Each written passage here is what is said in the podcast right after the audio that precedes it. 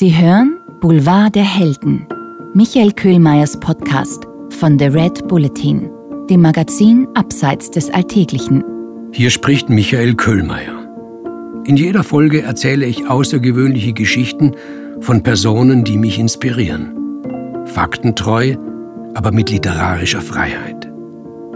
Diesmal geht es um John Glenn, darum, womit der erste US-Astronaut, der die Erde umkreiste, zu kämpfen hatte. Boulevard der Helden 12. John Glenn vom größten Schmerz. Mitte der 90er Jahre des letzten Jahrhunderts fuhr ich mit Bob Di Donato durch die US-Staaten Pennsylvania, Ohio, Kentucky und West Virginia. Bob war Professor an der Miami University in Oxford, Ohio. Er unterrichtete deutsche Literatur und deutsche Sprache.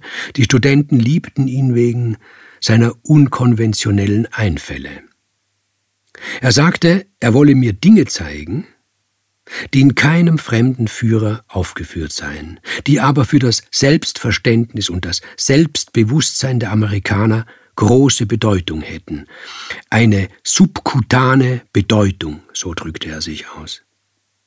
Was er darunter verstand, demonstrierte er mir in New Concord, einem Dorf im Muskingum County in Ohio, das sich durch nichts von den umliegenden Dörfern unterschied, eingerahmt von Tankstellen und Fastfood-Lokalen. Die Ausfahrtstraße im Norden führte an einem schmalen Fluss entlang, dem Fox Creek, wie mich Bob unterrichtete. Irgendwann hielt er an. Wir gingen auf einem Seitenweg in ein lichtes Wäldchen. Nach einer Weile blieb er stehen und sagte, Hier ist es. Was? fragte ich. Genau hier, flüsterte er. Bob, sagte ich, was ist hier? Und warum flüsterst du? Hier ist er gelegen, flüsterte er weiter. Wer verdammt nochmal? John Glenn. John Glenn, der große John Glenn, war der erste Mensch, der die Erde gesehen hat, wie ich den Globus sehe, der auf meinem Schreibtisch steht als eine vorwiegend blaue Kugel. Er war der erste Mensch, der unsere Erde in einer Umlaufbahn umkreist hat, dreimal, er allein. Die längsten und zugleich kürzesten vier Stunden, 55 Minuten und 23 Sekunden, die jemals ein Mensch durchlebt hat. Das war am 20. Februar 1962 gewesen. Nein, der erste Mensch im All war er nicht. Viele Amerikaner wollten das zwar glauben, und viele wollten damals glauben, seine Mission diene in erster Linie der Wissenschaft, so war es aber nicht. John Glenn war eine politische Trumpfkarte. Im Wettstreit mit der Sowjetunion. Ein Jahr zuvor nämlich, am 12. April 1961, hatte der russische Astronaut Juri Gagarin die Erde als tatsächlich erster Mensch, jedoch nur einmal umrundet. Sein Flug dauerte 108 Minuten. Damals hatte der verteufelte Kommunismus das glorreiche Amerika, das Land der unbegrenzten Möglichkeiten, das sich allen Nationen überlegen fühlte, in die Schranken verwiesen. Die Kränkung war so bitter, dass manche amerikanischen Zeitungen und Rundfunkanstalten gar nicht darüber berichteten. Nun also die Revanche. Um 9.47 Uhr Ostküstenzeit startete die Atlas-Rakete, in deren Spitze der 40-jährige Astronaut John Herschel Glenn saß. Er selbst hatte sich gewünscht, dass seine Mission Friendship genannt würde. Die Schüler durften an diesem Tag zu Hause bleiben, die meisten Betriebe unterbrachen die Arbeit für eine oder zwei Stunden. Präsident Kennedy saß wie Millionen andere Amerikaner vor dem Fernseher und sah sich mit klopfendem Herzen an, wie die gigantische Rauchwolke über der Cape Canaveral Air Force Station in Florida in den Himmel quoll und aus ihr der haardünne Kondensstreifen der Rakete höher und immer höher schoss. Der Sprecher im Fernsehen verkündete, Oberstleutnant Glenn ist soeben mit seiner Rakete in die Umlaufbahn gestartet. Bitte beten Sie für ihn. Gegen 500 Konkurrenten hatte sich Glenn durchgesetzt und er hatte nicht die besten Voraussetzungen. Sein größter Nachteil gegenüber den anderen Anwärtern war sein Alter. Ein 40-Jähriger sei körperlich nicht mehr auf dem Höhepunkt. Ein solches Unternehmen aber verlange das Äußerste, so hieß es. Glenn konnte mithalten. Er bestand in den Dunkelräumen bei stundenlanger Schwärze und absoluter Stille. Er hielt in der Hitzekammer aus, gegen die eine Sauna eine kühle Veranda sei, wie einer der Kandidaten witzelte.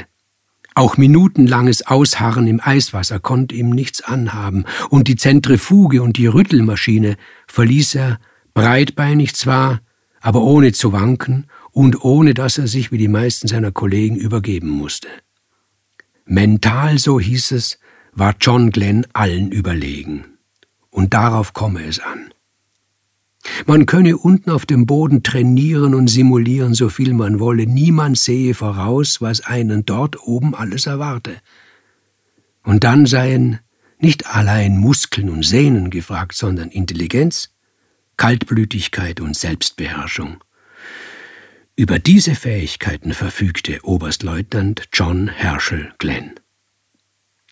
Am Ende der Mission musste er diese Fähigkeiten beweisen, ich greife vor. Bevor er die Umlaufbahn um die Erde verließ, um in die Erdatmosphäre einzutauchen, gab ein System Alarm. Der Keramikschild, der die Kapsel vor dem Verglühen bewahren sollte, schien sich zu lösen. Wenn das geschähe, wäre der Astronaut nicht mehr zu retten. Glenn behielt die Nerven. Von der Bodenstation aus konnte der Schaden behoben werden. Allerdings musste er die Landung händisch steuern. Intelligenz, Kaltblütigkeit und Selbstbeherrschung. Zu diesen Begriffen würde in Zukunft eine ganze Generation den Namen John Glenn assoziieren. Angst und Panik konnten ihm nichts anhaben. Diese Gefühle ließ er nicht zu, er besiegte sie, triumphierte über sie. Mit einem anderen Gefühl aber hatte er nicht gerechnet. Und kein Techniker unten auf der Erde, kein Psychologe, der Priester nicht, nicht einmal Anne Margaret, Johns Ehefrau, die ihm schon im Alter von fünf Jahren das Ja-Wort fürs Leben gegeben hatte, nicht einmal sie hatte damit gerechnet. Heimweh.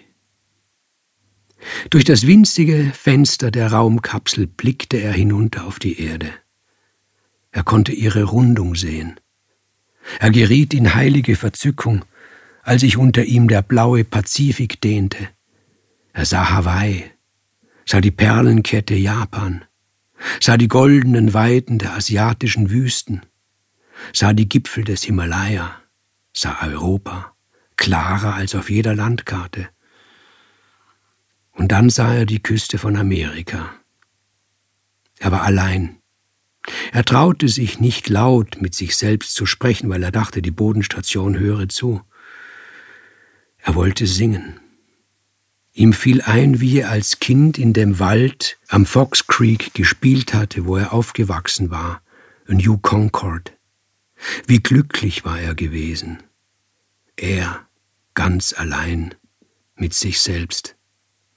Wenn er im Sommer unten beim Bach die Libellen beobachtet hatte, manche ganz nahe, wenn er über die schillernden Farben ihrer Flügel gestaunt hatte, die sich in den Spiegelungen des Wassers änderte, wenn er das feuchte Moos gerochen habe. Kein Parfum konnte damit konkurrieren. Sogar an die Moskitostiche erinnerte er sich gern. Zu Hause rieb seine Mutter die Stellen mit Zitronensaft ein. Da habe er begriffen, Erst viele Jahre nach diesem großen Menschheitsabenteuer erzählte er einer Journalistin davon. Da habe er begriffen, dass Alleinsein das Schönste auf der Welt sei. allein mit sich und seinen Gedanken, seinen Träumen, seinen Gedanken spielen, weit voraus in eine Zukunft, seine Zukunft. Aber doch nur, sagte er der Reporterin ins Mikrofon, doch nur wenn du auf den Wegen gehst, auf denen du schon oft gegangen bist, auf denen Menschen gegangen sind, die du liebst oder hast, die dir Gutes oder Böses wollen. Wenn du die Wegbiegung dort vorne kennst, wenn du die riesige Fichte dort drüben kennst, wenn du die Steine kennst, auf die du dich setzt und mit den nackten Füßen im Bach planschen kannst. Einsamkeit sei etwas anderes. Er habe geglaubt, sein Herz breche in zwei. Wenn ich nie wieder, nie wieder. Die Einsamkeit, das wisse er nun, sei das Entsetzlichste. Er war glücklich gelandet, war als Held gefeiert worden. Im Triumphzug fuhr er durch New York. Hunderttausende Menschen jubelten ihm zu. Präsident Kennedy bat ihn um seine Freundschaft und warb mit ihm für seine Politik. Er tourte durch das Land, hielt Vorträge, wurde zu Fernsehshows eingeladen. Er hatte Amerika den Stolz zurückgegeben. Er war ein Star. Als er an Bord des Schiffes, das ihn und seine Kapsel aus dem Meer geborgen hatte, aus dem Raumanzug stieg, hatte ihn der Kapitän gefragt, Sir, was gedenken Sie als erstes zu tun? Glenn antwortete, ich möchte nach Hause. Zu Hause fragte ihn Anne Margaret, John, was willst du als erstes tun? Er sagte, ich möchte nach Hause. Sie wusste, was er meinte. Sie fragte, soll ich dich begleiten? Nein, sagte er, er wolle allein sein und sie wusste wieder, was er meinte. Er setzte sich in seinen Wagen und fuhr nach New Concord. Das war nicht weit. Er spazierte am Fox Creek entlang bis zu dem Wäldchen. Und dort legte er sich mitten auf den Weg, breitete die Arme aus, als wolle er den Globus, die Welt, die ganze Welt, nämlich unsere Erde, umarmen und küssen. So hat man ihn gefunden, erzählte mein Freund Bob Di Donato. Ach, du wirst es nicht glauben, sagte er, ein junger, schwarzer Musiker fand ihn. Er meinte, er sei tot, so lag er da, ohne Regung, die Lippen auf den Lehmboden gepresst. Der Musikant, glaub mir, es ist die Wahrheit, er muss ein frommer Mann gewesen sein. Er kniete sich nieder und betete, betete für die Seele dieses Mannes, der da ganz allein und ohne jeden Beistand einsam mitten auf dem Weg nahe dem Fox Creek gestorben war. Aber er war nicht gestorben. Er ist auferstanden. Auferstanden sozusagen. Und das ist hier geschehen? fragte ich. An dieser Stelle, genau hier? Genau hier, sagte Bob. Und woher weißt du das? Jeder weiß es. Jeder hier in New Concord. Jeder. Frag, wen du willst. Das werde ich, sagte ich. Und ich tat es. Ich fragte in einem Coffeeshop. Ich fragte eine Frau auf der Straße. Ich klopfte an Türen und fragte, ich fragte Kinder auf dem Spielplatz, und alle bestätigten, was Professor Bob Di Donato mir erzählt hatte. Ich hoffe, die heutige Folge hat Ihnen gefallen. Hören Sie beim nächsten Mal wieder zu und lesen Sie meine neue Kolumne Boulevard der Helden in der aktuellen Ausgabe des Red Bulletin Magazins. Hat dir unser Podcast gefallen?